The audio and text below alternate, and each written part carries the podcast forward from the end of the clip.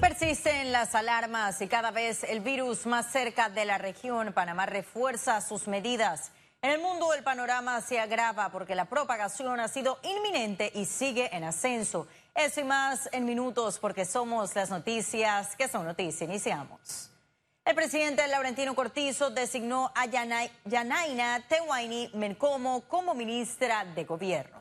La nueva integrante del Consejo de Gabinete es licenciada en Derecho y Ciencias Políticas de la Universidad de Panamá, con maestría en Derecho Internacional Político en la Universidad Libre de Bruselas, Bruselas, Bélgica, y una maestría en Derecho de Arbitraje, Mediación y Solución de Controversias en Hong Kong University. Este nombramiento se da tras la renuncia de Sheila Grajales, militantes del Partido Molirena. Maestría avanzada en Derecho Internacional Político. Y el Ministerio de Salud habilita línea de atención para que personas procedentes de países con casos de coronavirus y que presenten síntomas hagan sus consultas. El número 169 lo vamos a comenzar a funcionar a partir del día de mañana solamente para las personas que hayan venido del extranjero, de los países afectados, que tengan un síntoma y puedan hacer en algún momento alguna consulta. Posteriormente, cuando tengamos condición de país afectado, vamos a desarrollar otras estrategias. Y la Cancillería de Panamá confirmó que la estudiante panameña evacuada desde Wuhan, China, luego de esfuerzos entre países, completó su periodo de observación de 14 días en Europa y arribó este viernes sana y salva a territorio panameño. La Asociación Latinoamericana y del Caribe de Transporte Aéreo hizo un llamado a los gobiernos de la región para flexibilizar la operación y movilidad aérea de pasajeros, esto debido a la preocupación por el coronavirus. El gremio ve pertinente medidas excepcionales y temporales para no afectar la sostenibilidad de la industria. Reiteran que debe prevalecer una comunicación constante y fluida entre aerolíneas para temas de control e ingreso flexibilizar reglas de viaje con el fin de garantizar que las bajas demandas o cancelaciones no incidan tan negativamente. Por su parte, Copa Airlines hizo ajustes en sus políticas de cambio de fecha y de vuelos. La escogencia del defensor del pueblo entra a partir del lunes en su recta final tras estar meses paralizada. Veamos. Importantes como esta Luego que la bancada del PRD y del Molirena rechazó la alteración del orden del día para iniciar el análisis de la selección, son muchas las críticas que han recibido los diputados oficialistas. Sí, yo creo que la bancada del PRD con esa acción ha quedado muy mal. Eh, la verdad es que el pueblo entero se da cuenta de, de la urgencia que se necesita. Es lamentable, pero esa es la situación que estamos viviendo de la Asamblea. Repetimos, no podemos esperar grandes cosas. Sencillamente se repite el ciclo de la corrupción. La preocupación de la sociedad civil y de los defensores de los derechos humanos es que Maribel Coco comande la institución y nombre a los allegados de los diputados. Lamentablemente la actual defensora interina ha demostrado ser más una persona que está como si estuviera gerenciando una empresa, una empresa de empleos. Eh, y y haciéndole pues, eh, favores eh, políticos a, a, personas allegadas a ella.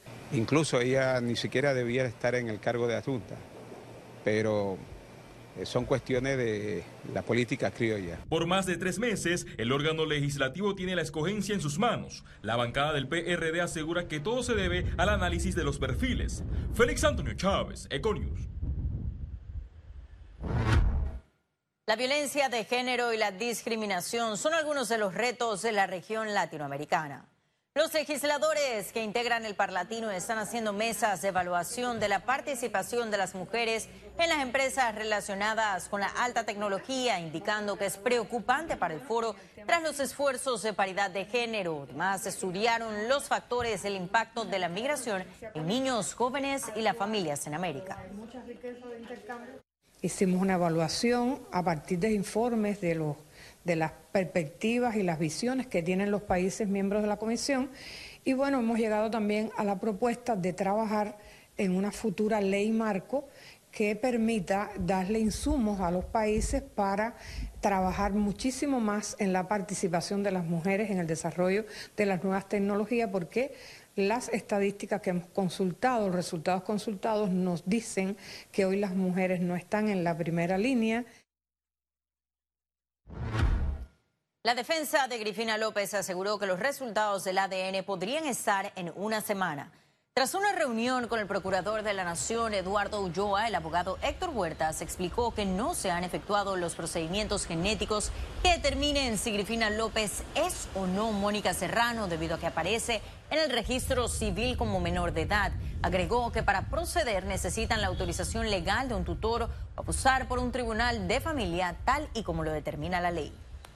Tenemos garantía de parte del procurador de que esto se va a llevar de una forma conforme a la ley y respetando este, la integridad y la identidad de la, señora, de la joven Grifina López. Todavía tenemos algunas eh, dificultades con respecto a la autorización porque Grifina es menor de edad y al ser menor de edad obviamente necesitamos que un mayor de edad dé la autorización para que ya se, pueda hacer.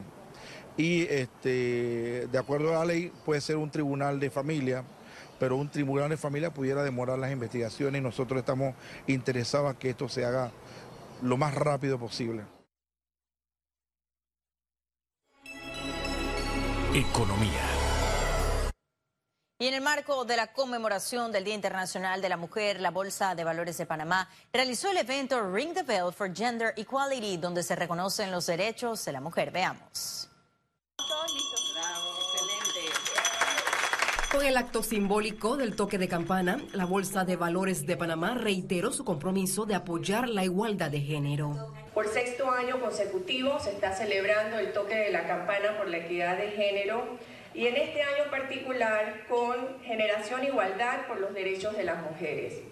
La Bolsa de Valores de Panamá se une por tercer año consecutivo a conmemorar eh, este evento y lo hacemos con un firme compromiso un panel de expertos habló del empoderamiento económico de las mujeres. Para llamar la atención de que las mujeres necesitan inclusión financiera.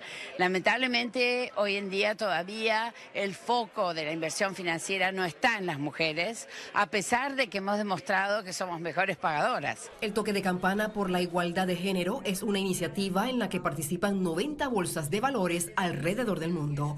Lizeth García, Econews. Si vemos aquí el número de mujeres y a partir del 30 de marzo, el Canal de Panamá podría aplicar un ajuste al calado de los buques que transiten por la vía interoceánica como medida de ahorro de agua durante la estación seca.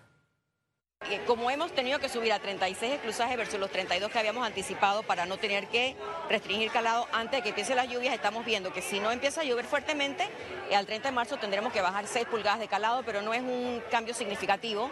45.5 eh, pies de calado todavía es un calado muy, muy atractivo para todos los segmentos que transitan el canal.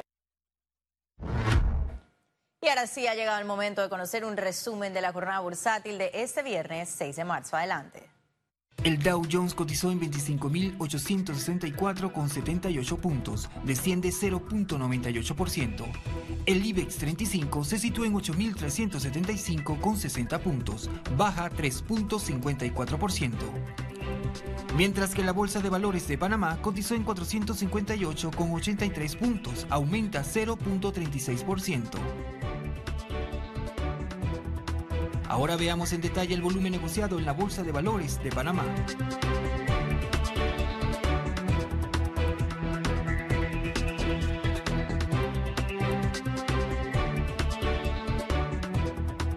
Total negociado, 22.201.775,82 centavos.